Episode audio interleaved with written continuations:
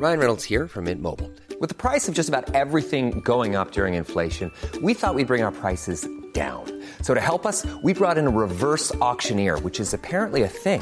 Mint Mobile unlimited premium wireless. Ready to get 30, 30, bit to get 30, bit to get 20, 20, 20, bit to get 20, 20, bit to get 15, 15, 15, 15 just 15 bucks a month. So, Give it a try at mintmobile.com slash switch. $45 upfront for three months plus taxes and fees. Promo for new customers for limited time. Unlimited more than 40 gigabytes per month. Slows. Full terms at mintmobile.com. Heraldo Radio. La HCL se comparte, se ve y ahora también se escucha. Esto es República H, la información más importante de lo que pasa en el interior de la República, con el punto de vista objetivo, claro y dinámico de Blanca Becerril.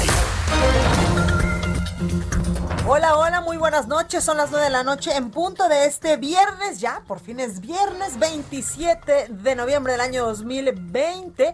Yo soy Blanca Becerril, esto es República H y yo por supuesto que como todos los días lo invito a que se quede conmigo porque en los próximos minutos le voy a dar toda la información más importante generada hasta el momento para que usted por supuesto esté bien informado, pero sobre todo empiece este fin de semana con la mejor información y es que, que hace unos momentos el Senado de la República acaba de aprobar la reforma judicial también en lo particular y en lo general ya la mandó a San Lázaro allá en la Cámara de Diputados. Hay información importante, por supuesto, también de eh, la pandemia, de la emergencia sanitaria por coronavirus, porque México ya suma un millón noventa mil contagios por COVID-19 y lamentablemente hay 12 mil casos nuevos registrados, sobre todo pues en las últimas, en las últimas horas. Por ello, eh, pues la jefa de gobierno de la Ciudad de México, Claudia Sheinbaum, informó que la capital del país se mantiene en estos momentos en semáforo epidemiológico color naranja con alerta al límite. Es decir, estamos a un pasito de regresar al semáforo rojo, lo que implicaría pues nuevas medidas restrictivas,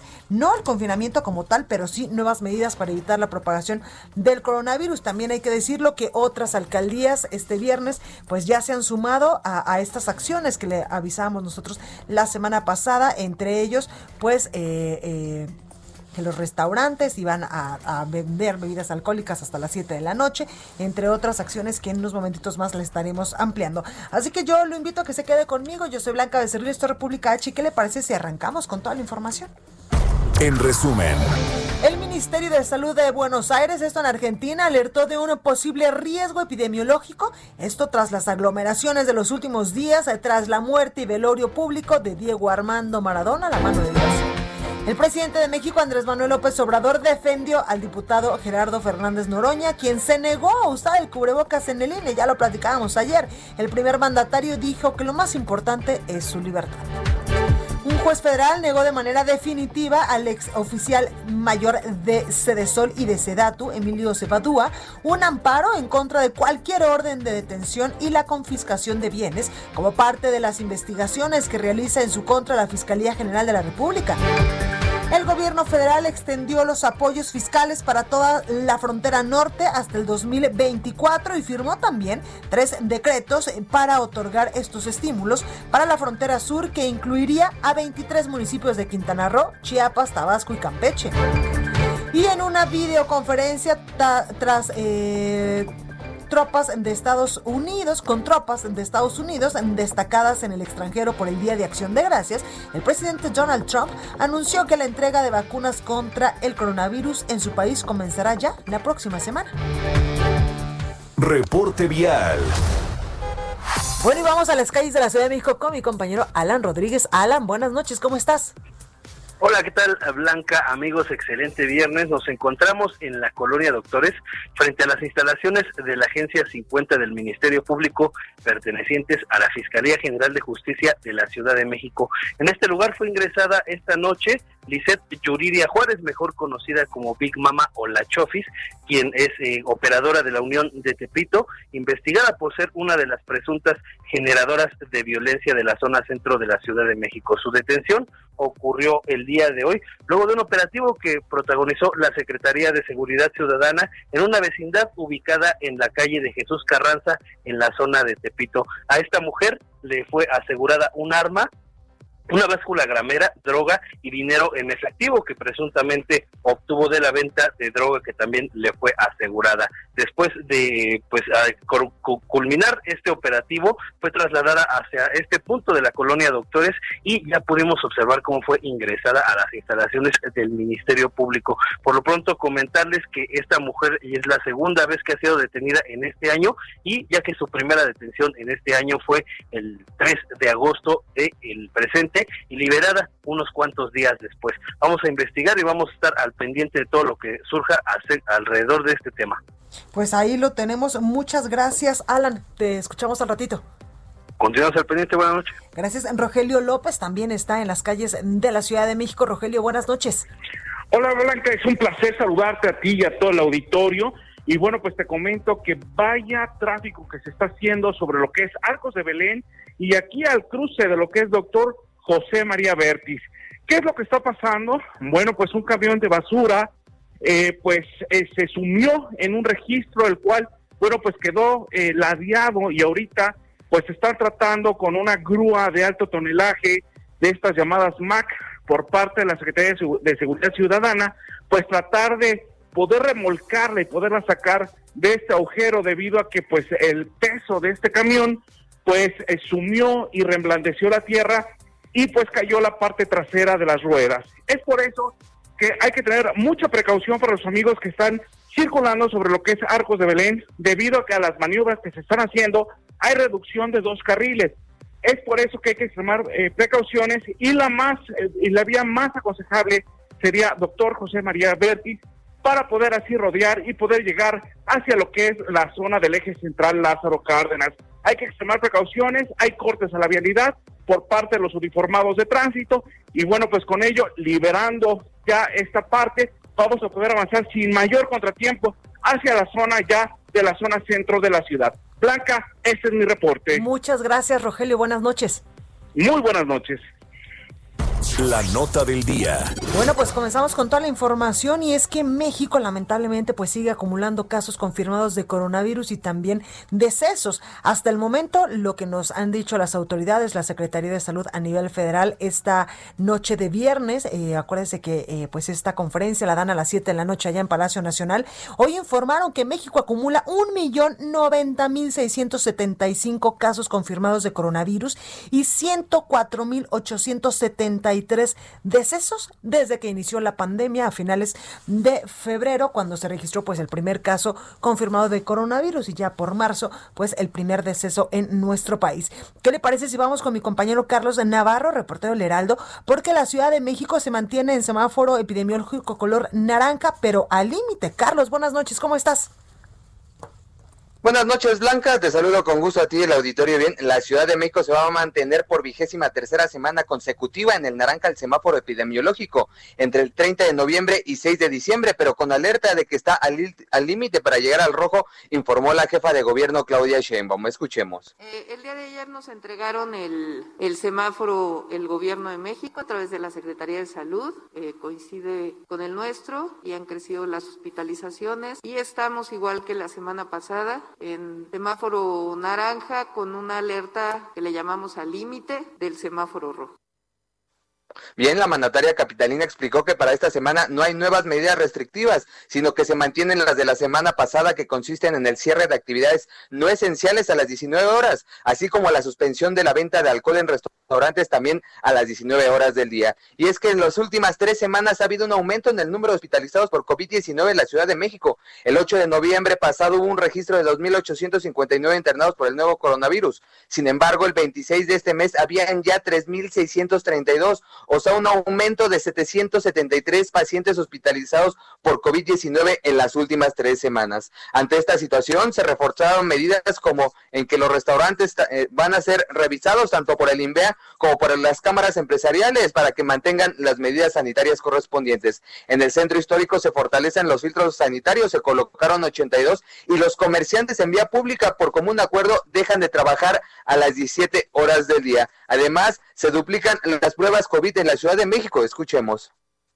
¿Qué vamos a hacer nosotros a partir de la próxima semana? Además de mantener estas limitaciones que anunciamos la semana anterior, vamos a aumentar el número de pruebas al doble. En este momento, en algunos días estamos haciendo 10 mil pruebas. Nuestro objetivo es llegar a 20 mil pruebas diarias en la ciudad. ¿Qué queremos conseguir con esto? Que en vez de aislar a toda la población, estemos eh, enfocando nuestras baterías en aislar a las personas que son positivas, que son las que están contagiando.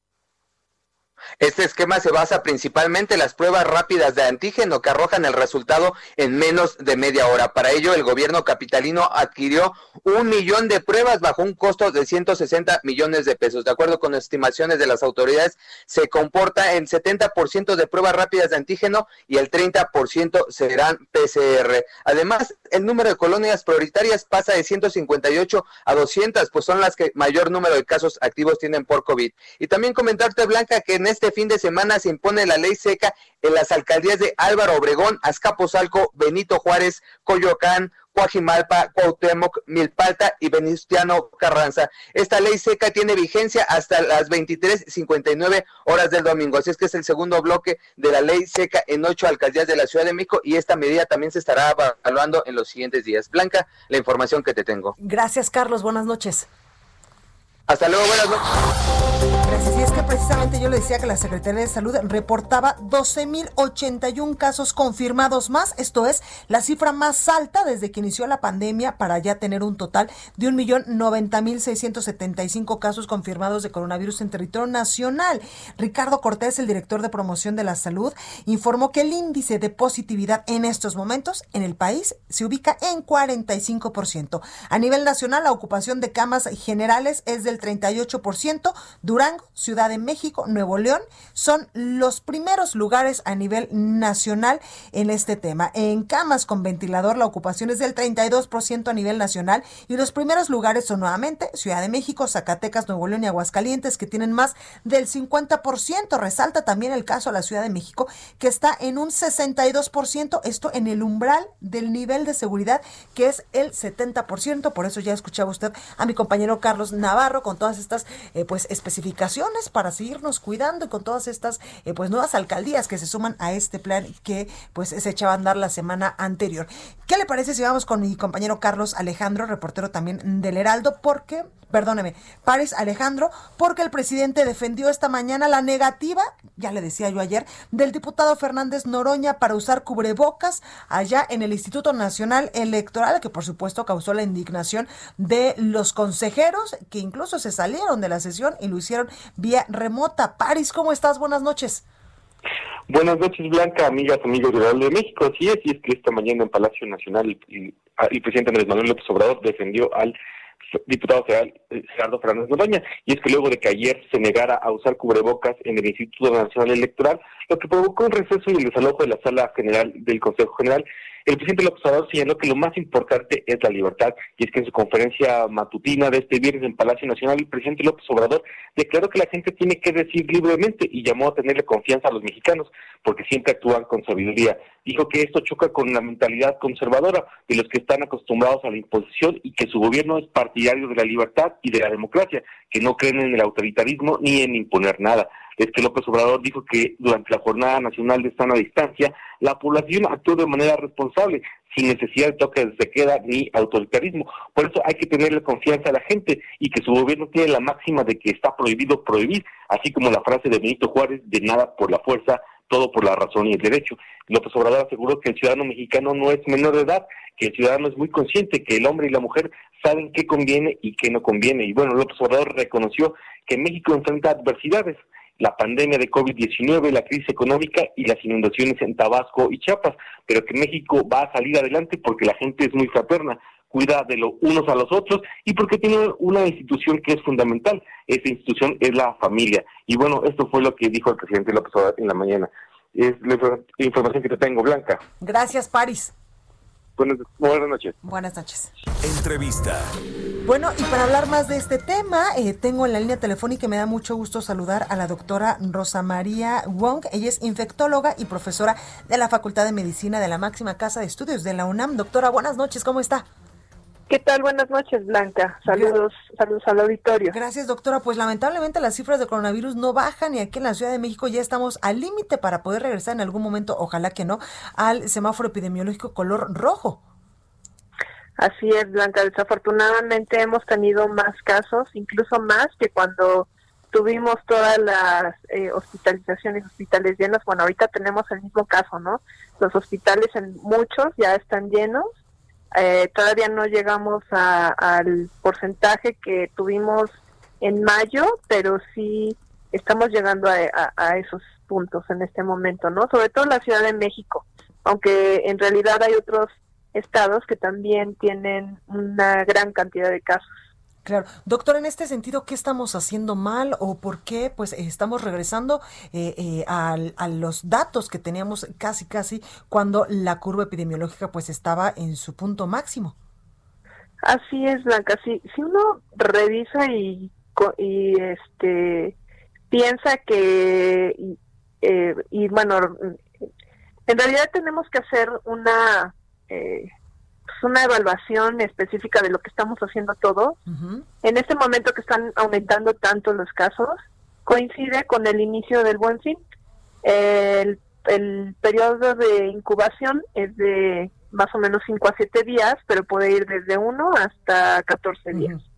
Entonces, el buen fin empezó a principios de noviembre, terminó el 20 de noviembre, y bueno, eso coincide con dos semanas y una semana de que hubo una gran cantidad de personas en lugares cerrados, eh, pues sí puede ser que con cubrebocas, pero lugares mal ventilados, con una gran cantidad de personas, eh, pues eso es un riesgo, ¿no? Entonces puede ser.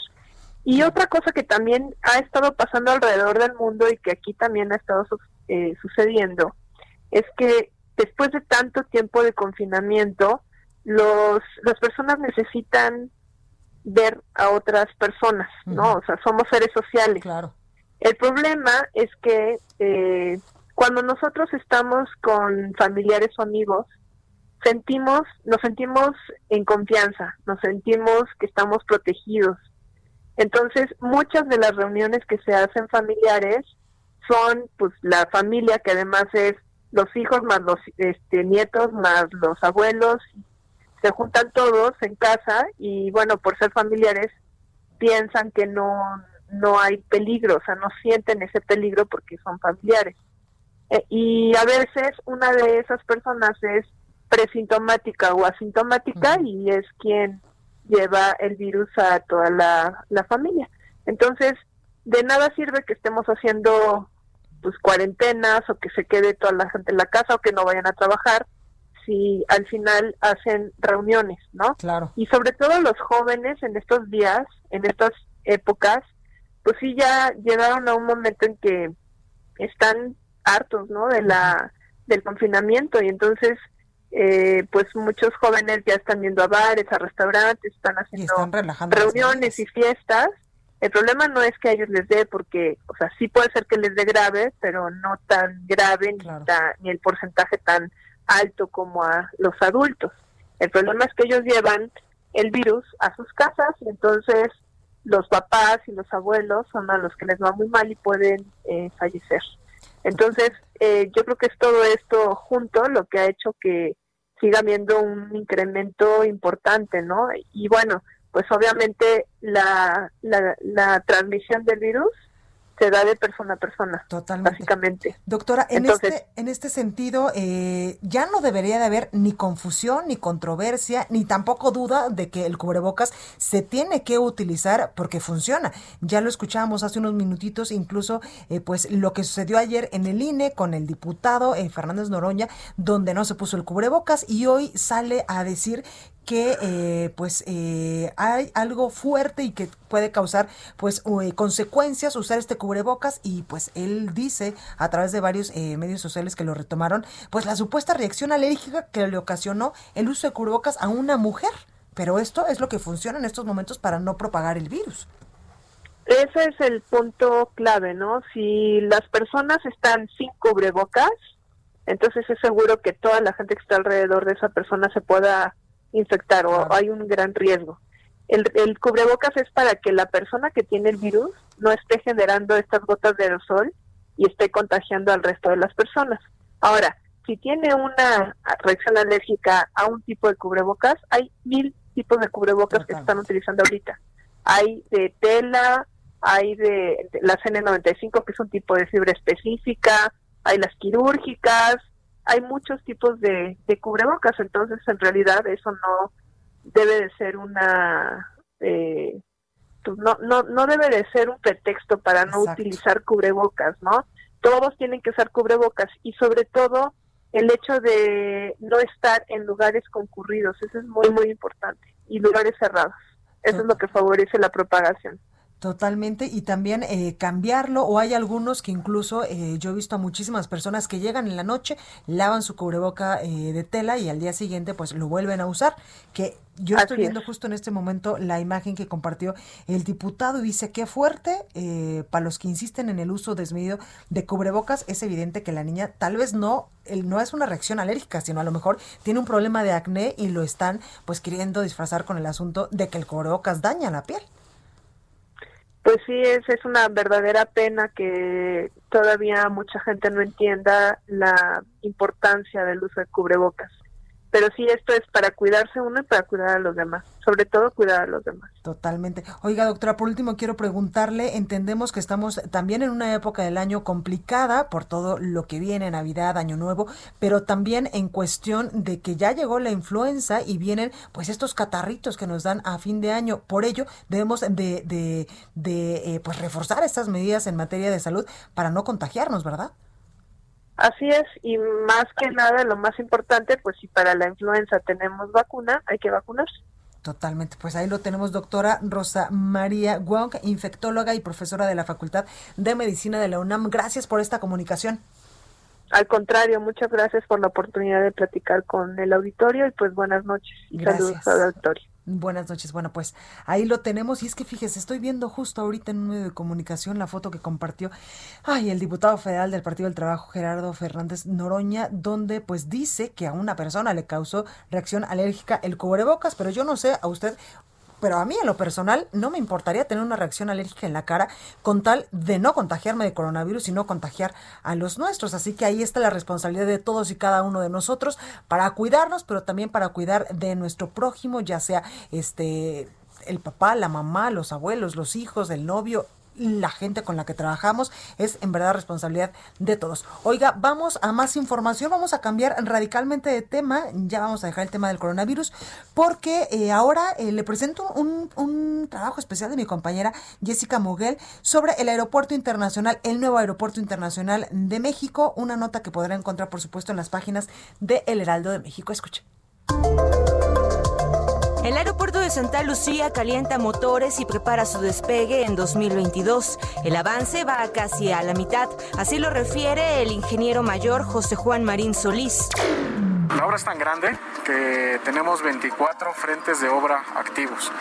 Es decir, la obra se ha partido en 24 fracciones, la cual es conducida por personal militar y donde se contratan diverso personal civil, también se tiene personal militar en apoyo.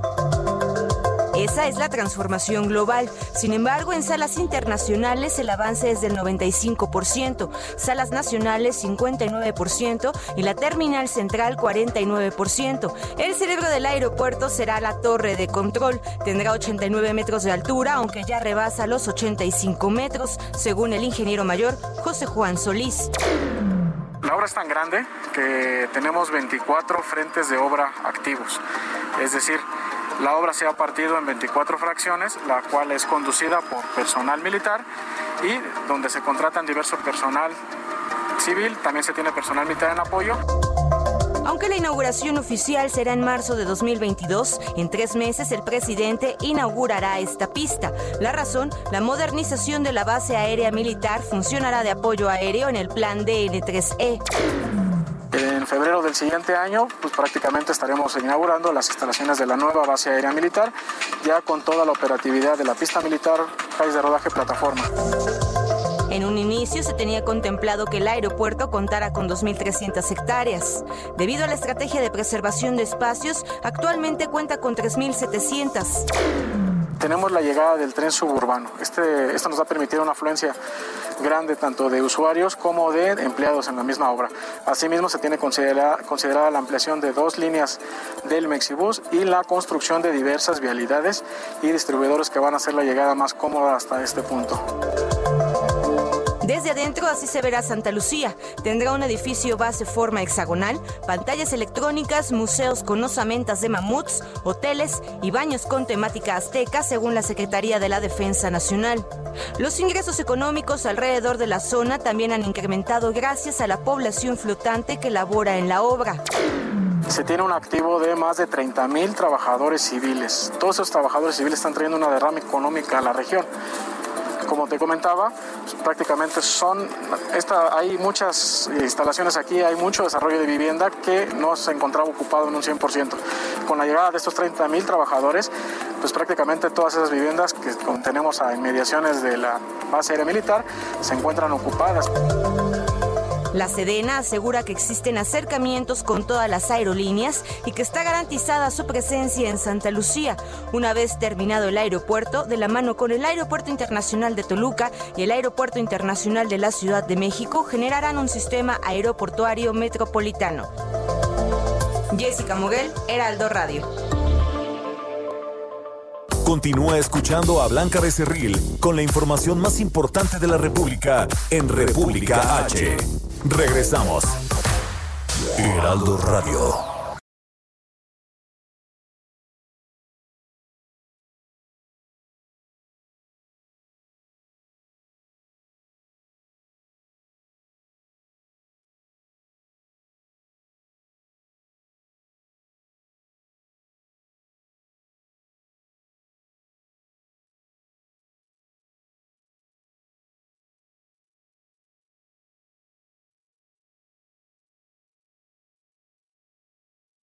Heraldo Radio, la H que sí suena y ahora también se escucha.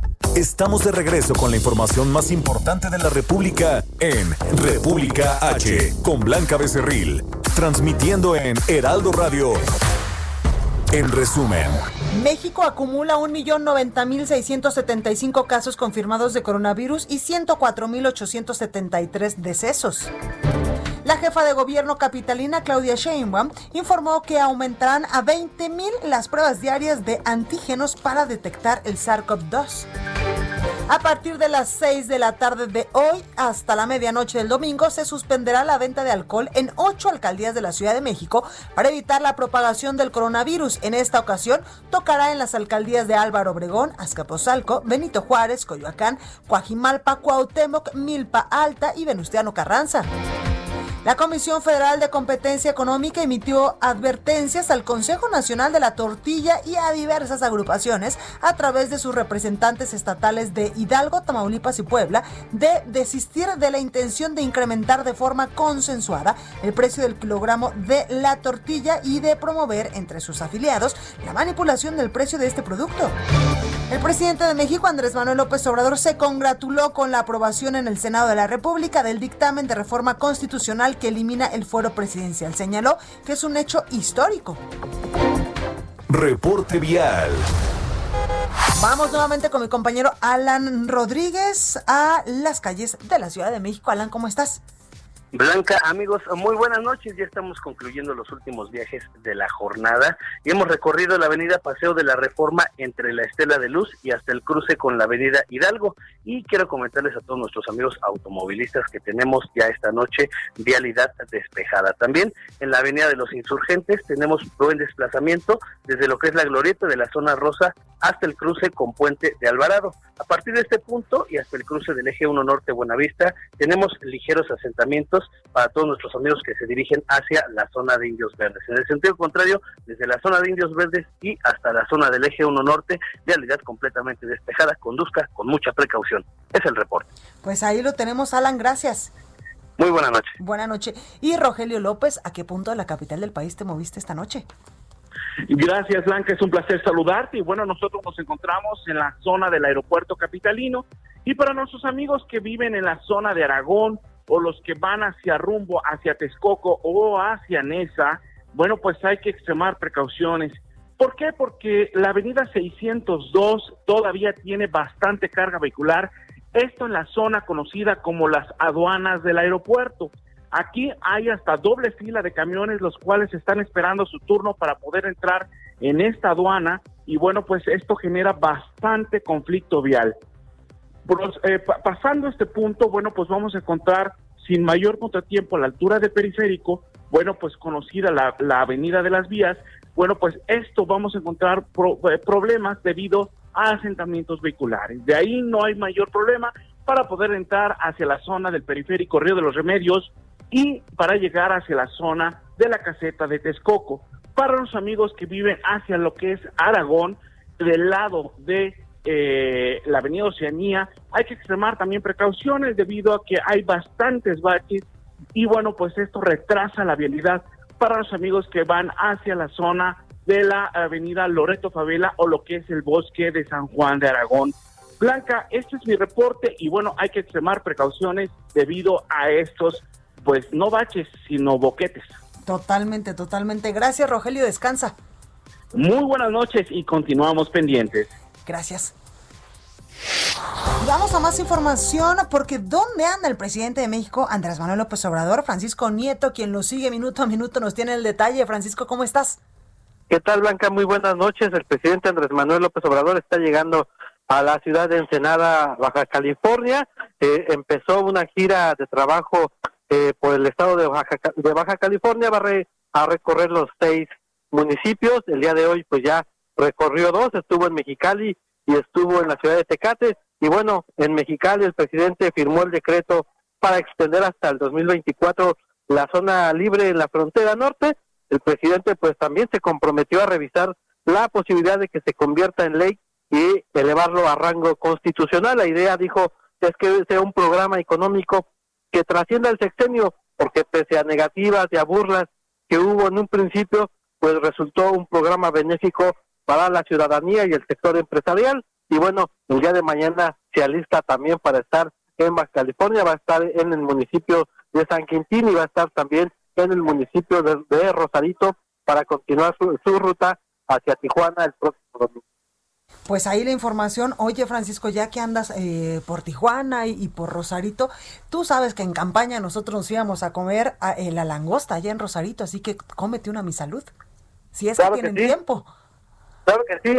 Creo que sí vamos a tener un poco de tiempo porque la actividad en, Ensenada eh, va a ser en la tarde y vamos a llegar a Rosarito también, pues yo creo que entrando la tarde del día de mañana. Pues ahí está, Francisco. Gracias y cuídate mucho. Gracias, igualmente, hasta luego. Gracias, y es que precisamente allá en Rosarito, cerquita, cerquita de Tijuana, allá en Baja California, venden unas, unas, eh, unas langostas que Dios guarde la hora. Usted imagínese, una tortilla sobaquera como las que venden eh, en Sonora y en Sinaloa, de estas enormes, enormes, una tortilla de harina, después le ponen eh, arroz rojo, sobre todo, frijolitos encima la, la, langosta con mantequilla, Dios de mi vida, y salsa. No, bueno, ay, ya se me hizo agua la boca. En fin, vamos con más información con eh, mi compañero Juan Guevara hasta el otro lado de la frontera, periodista de Now Media allá en los Estados Unidos. Juan, buenas noches, ¿cómo estás? Mi querida Blanca, buenas noches, ¿cómo están? Muy bien, oye, tú ya andas de compras, eh, cuéntanos cómo va el Black Friday allá en Estados Unidos.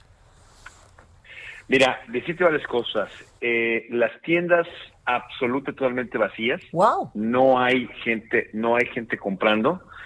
Eh, de hecho, no ha habido todavía números exactos de la proyección que vaya a ser en línea. Obviamente la gente está comprando en línea, pero se espera que sea muy poca las compras en línea, ya que pues la economía en Estados Unidos no está dando y hay muchas personas que están más preocupadas por pagar su renta o hacer gastos o tienen familias en el hospital, están tratando de salir con estos gastos médicos. Eh, es la primera vez que vemos eh, un viernes negro tan tan poco eh, reconocido por la gente, tanto por la pandemia como por la economía, no se está dando. Y déjame decirte algo, los, en Texas específicamente se espera que las camas de los hospitales se acaben prácticamente por el tema de la pandemia entre dos y cuatro semanas y eh, el día de ayer 50 millones, 50 millones de ciudadanos americanos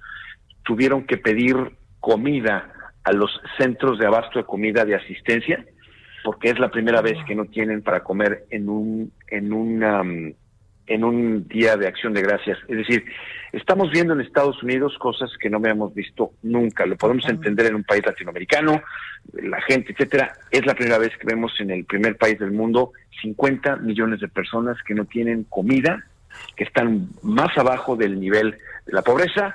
Y bueno, este, para, para complementar estas dos cosas, quiero decirte que de noticia de último minuto acaba de confirmar United Airlines que empezó a distribuir ya eh, la vacuna de Pfizer a diferentes eh, ciudades en los Estados Unidos. Eh, están esperando simplemente la aprobación de, el, de la, del FDA para poder empezar a distribuirlas en hospitales. Está tan complicada la pandemia que se está empezando a brincar la distribución para que en el momento en que las autoridades de salud en Estados Unidos digan esta está autorizada para uso público, empiecen a poder inocular a la gente. las cosas eh, están complicadas en Estados Unidos, quiero decir. Pues ahí, ahí la información, Juan, en verdad, muchísimas gracias. Estamos en contacto, cuídense mucho. Igualmente, Juan, pues ahí lo tenemos, uno en Black Friday allá en Estados Unidos, pues insólito. Vamos a la nota amable de este viernes, yo regreso con más. En el corazón de la Ciudad de México hay un lugar donde se guardan como tesoros las botellas premiadas en una bodega que parece la biblioteca de Harry Potter y la magia está presente en cada trago por copeo que se ofrece de añadas y etiquetas muy diversas. Hablamos de Wine Bar, una embajada de los grandes vinos premiados en Bruselas, abierto al público en la colonia Juárez de la Ciudad de México. Se puede saborear por copa o comprar botella y disfrutar de un lugar acogedor donde se siente la calma de una biblioteca y el lujo de un templo gourmet. Hay vinos de 54 países, desde China hasta Australia, pero el vino mexicano es protagonista en este espacio con más de 600 metros cuadrados con paredes llenas de botellas maravillosas. Es el wine bar más grande de América Latina. Se trata de un espacio para el relax y escaparate de regiones, un verdadero paraíso en el corazón de la Ciudad de México.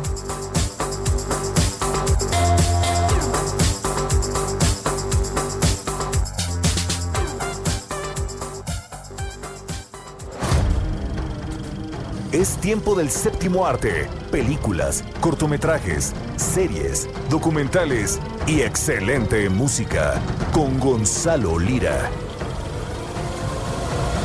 Pues ya está con nosotros como todos los viernes Gonzalo Lira, que justo ahorita fuera del aire estábamos hablando de lo rico que es comer. Yo sí puedo decir que peco de gula todo el tiempo. De lo rico que es comer si tienes el metabolismo de Blanca. De lo horrible que es comer si tienes mi metabolismo.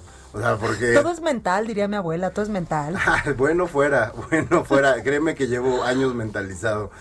¿Pero no haces ejercicio y esto? Hago ejercicio diario, pero gracias por, por no notar. No, no, no, o sea, yo te pregunto, no es que no lo note nada, pero como aquí siempre viene, dirían, enchamarrado y súper cubierto, porque allá afuera hace un montón de frío, no noto tu esbelta figura. Aunque no estuviera enchamarrado, créeme que no la notarías, pero, pero no pasa nada, no pasa nada, no te preocupes. Mejor hablemos de cine. Hablemos Hablemos de, de, estrenos. Fíjate que, digo, creo que una de las cosas que me gustan del cine es que a través de géneros cinematográficos y a través de historias de ficción se pueden tocar temas reales y temas de coyuntura y temas que que a veces son complicados de, tratar, ¿no? Desde eh, cuestiones que tienen que ver con salud mental, ¿no? Hasta cuestiones que tienen que ver con, eh, pues, eh, creencias sociales o creencias culturales. Y hoy vamos a explorar dos estrenos que, que, juegan por ahí, que juegan esas dos canchas. El primero de estos estrenos es una película de terror. Y yo te preguntaría a ti, Blanca, y a la, y a la gente. Ah, pensé que ibas a decir, odio que me pregunten. No, no, no, ¿cómo crees?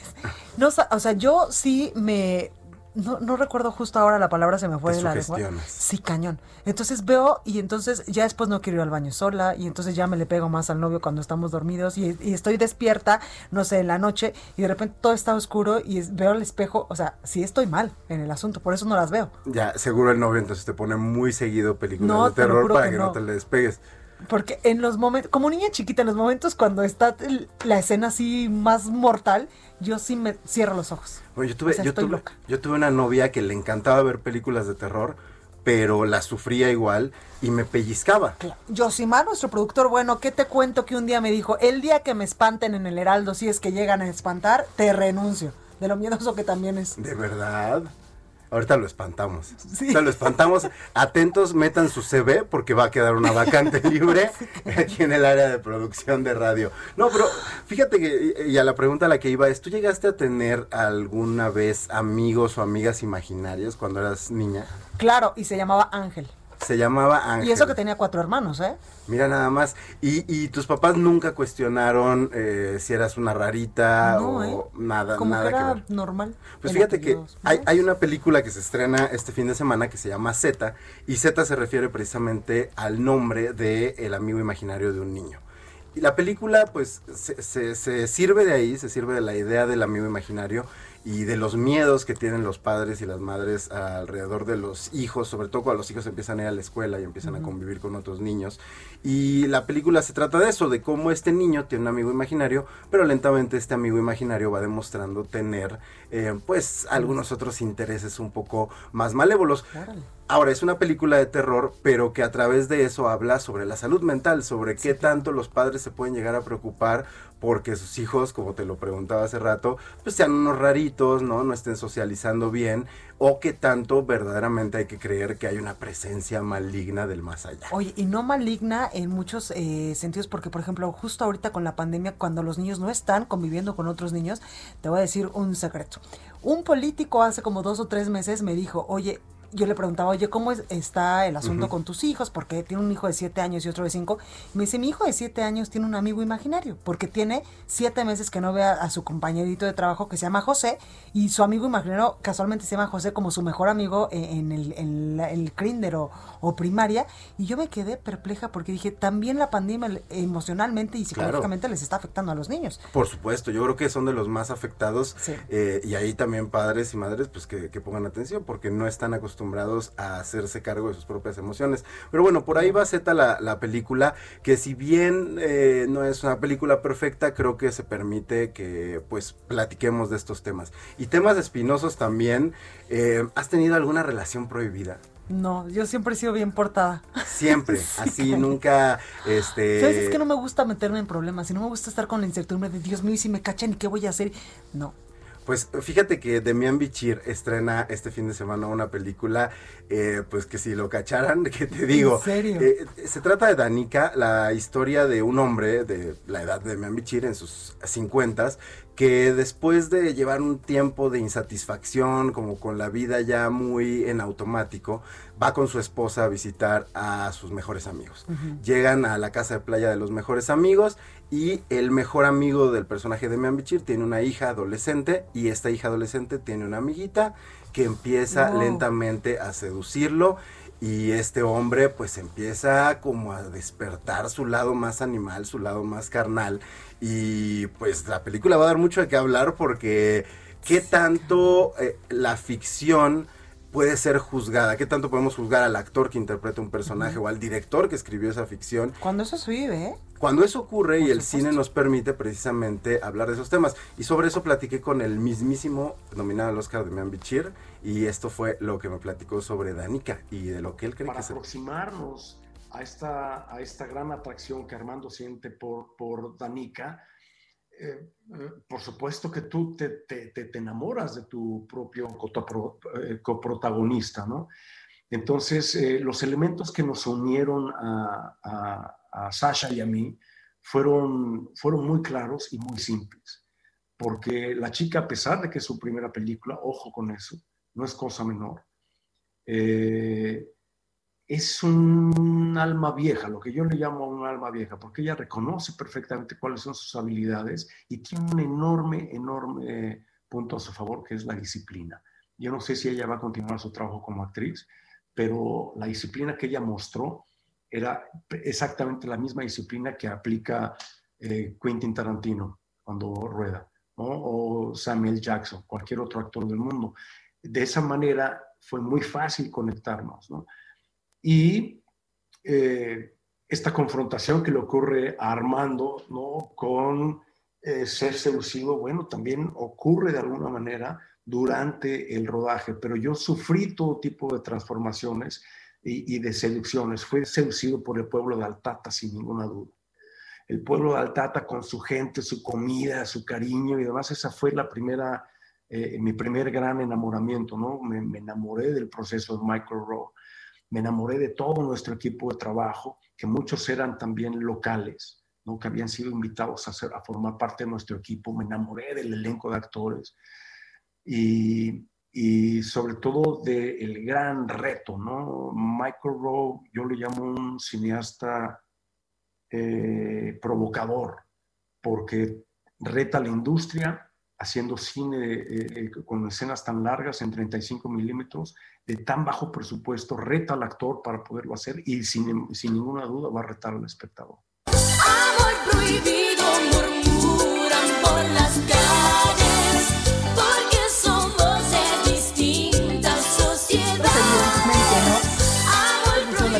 Oye, hablando de Selena, vi que va a haber un Ah, documental. pensé que hablando de amores prohibidos ya ibas a confesarte. No, no, no. hablando de amores prohibidos, la verdad. Se va a estrenar una serie, se va a estrenar una Netflix, serie ¿no? sobre, sobre Selena. Sí, y fíjate que ah, justo hace poquito estaba viendo la película de, de Jennifer López. Ah, claro. Sigue funcionando muy bien, pero porque es como un cuento de hadas. Como que te, la, te, te cuentan la historia como si se tratara de una princesa de Disney. Sí. Este, ha envejecido raro, pero es interesante ver esa historia, sobre todo por la premura con la que la hicieron. Salió al año y medio de que había muerto Selena, así que habrá que ver qué tratamiento le dan a través de esta serie donde ya se sabe todavía más sobre Claro. quién, cómo, por qué. Y pues también las teorías de conspiración, ¿no? De que, de que si el papá tuvo que ver por Sí. la lana. Este, aquí Oye, se están burlando de yo, yo me acuerdo que era bien chiquita cuando fue lo de Selena y una de las personas que No, no ayudaba había mi mamá. Blanca. Ay, cálmate tú. Una de las personas que nos ayudaba en la casa, porque mamá siempre estudió y trabajó, este le gustaba muchísimo Selena y yo lloraba cuando veía las imágenes de Selena y los denos en la televisión que yo decía, oye, que estoy muy enferma y tenía no sé cuántos años. Pero ya había muerto. Sí. Es que yo creo que era muy impactante por eso, porque sí, se- eh, la imagen de Selena pública era como la de esta mujer joven que lo logró Sí, claro, contra todo. desde entonces, abajo todo, sí. sí, de repente lo veías y dices, no, porque No, bueno. Oye, mi Robert, ¿de qué te ríes? Roberto San Germán de de Deportes, que ya está aquí con nosotros. A mí se me hace que era de tener algún amor prohibido o en sus tiempos mozos tuvo un amor prohibido, por eso No, se no, ríe. no. Bu- buenas noches, mi querida Buenas Blanca, noches. mi buen Gonzalo. Gonzalo, buenas noches y gente que nos sintoniza. No, no, no, amores prohibidos, no, pero sí me acuerdo de Selena, a mí sí me tocó todo su apogeo. Y de cuando se murió así con el Tex-Mex, todo wow. y- Claro. Y, fue durísimo y sí, la gente lloraba. porque aquí empezaba a pegar, ¿no? Realmente empezó a despegar cuando No, murió. le dieron No, le no, ya, ya había pegado, porque tuvo varias canciones y ya había pegado. El Yo chico creo que del más bien fue ya después, exactamente, esa, la de amor, amor prohibido. Los fans la de que se paró a bailar, Sí, que- estaba eh, echando sus pasitos, sus vueltas mejores de pasitos, Selena. exactamente. Oye, y luego sí, vino lo de Jennifer López. Sí. Que fue un guau para ella, porque era desconocida. Sí, claro, era corista antes de Pues eso. ella no sé ni qué era, pero de repente salió en una película Y y, ve se lo que soy. volvió Sí, sí, sí, famosísima por esa- fue. A ver, ella le debe todo a Selena, ¿eh? Totalmente. O sea, todo a Selena, pero si quiere vamos a hablar Sí, hablemos de los deportes. de tu porque- tema. Sí, Sí, no, ya exacto. nos seguimos aquí Porque ya casi me vas a decir, Sí, ya. Blanca, el lunes vas a estar insoportable. No, vas a estar insoportable el lunes, vas a estar insoportable el miércoles, que es lo peor. Ah, Cambiaron ya el partido. Cambiaron el partido. Ya, no va a ser, no fue jueves, no fue domingo, va a ser el martes a las 8 de la noche el partido de Pittsburgh contra Baltimore. Desgraciadamente, varios jugadores de Baltimore tienen COVID-19. Lamar Jackson, el quarterback, Mark Ingram y el otro corredor Dobbins. Los tres tienen COVID-19. Entonces, están esperando. La situación está muy difícil en los Estados Unidos como en México. Fue una necesidad esta temporada, pero bueno, estas son las situaciones que están viviendo en la NFL. No hay juego el domingo de los Steelers hasta el martes.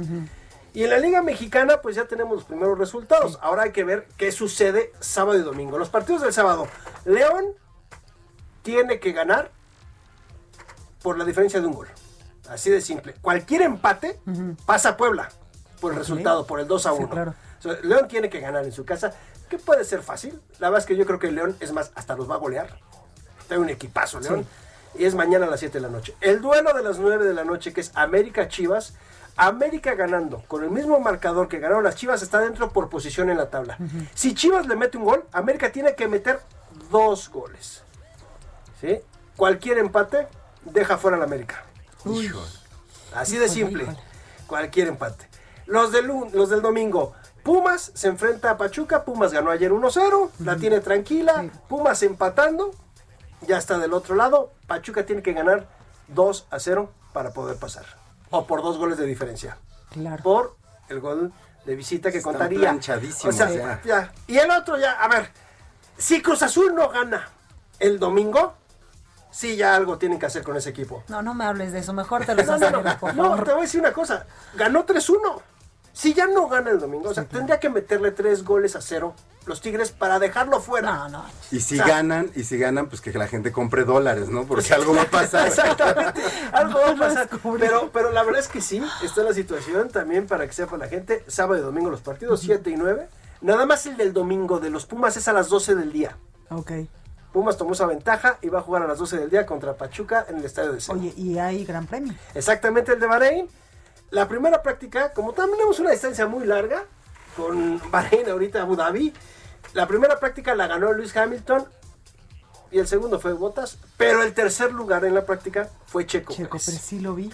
Entonces hay que esperarnos un choque un choque muy fuerte, fuerte ¿no? al avión y que todo el mundo le reclamó al avión porque es el coche de Checo, ¿no? Que lo debe de cuidar, que o sea, ya todos los mexicanos se dejan ir, pobre chavo, Ya ni sé. siquiera. Es que es, el es complejo de no tener un carro propio. Exactamente, ya le pegaron y todo, pero Checo Pérez, ojalá arranque entre los primeros tres y tenga otro podio. Sí, claro. Sería buenísimo bien, para ¿no? Checo terminar su mejor temporada, el momento de despedirse de Racing Point, para que ahora sí se den cuenta de lo que dejaron ir.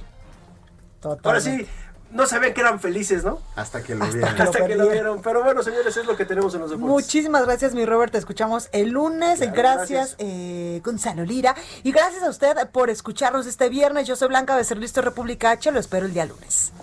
Esto fue República H, la información más importante de lo que pasa en el interior de la República, con el punto de vista objetivo, claro y dinámico de Blanca Becerril. Continúa escuchando Heraldo Radio, donde la H suena y ahora también se escucha. Una estación de Heraldo Media Group. Heraldo Radio. When you make decisions for your company, you look for the no-brainers. If you have a lot of mailing to do, stamps.com is the ultimate no-brainer. Use the stamps.com mobile app to mail everything you need to keep your business running with up to 89% off USPS and UPS. Make the same no-brainer decision as over 1 million other businesses with stamps.com. Use code PROGRAM for a special offer. That's stamps.com, code PROGRAM.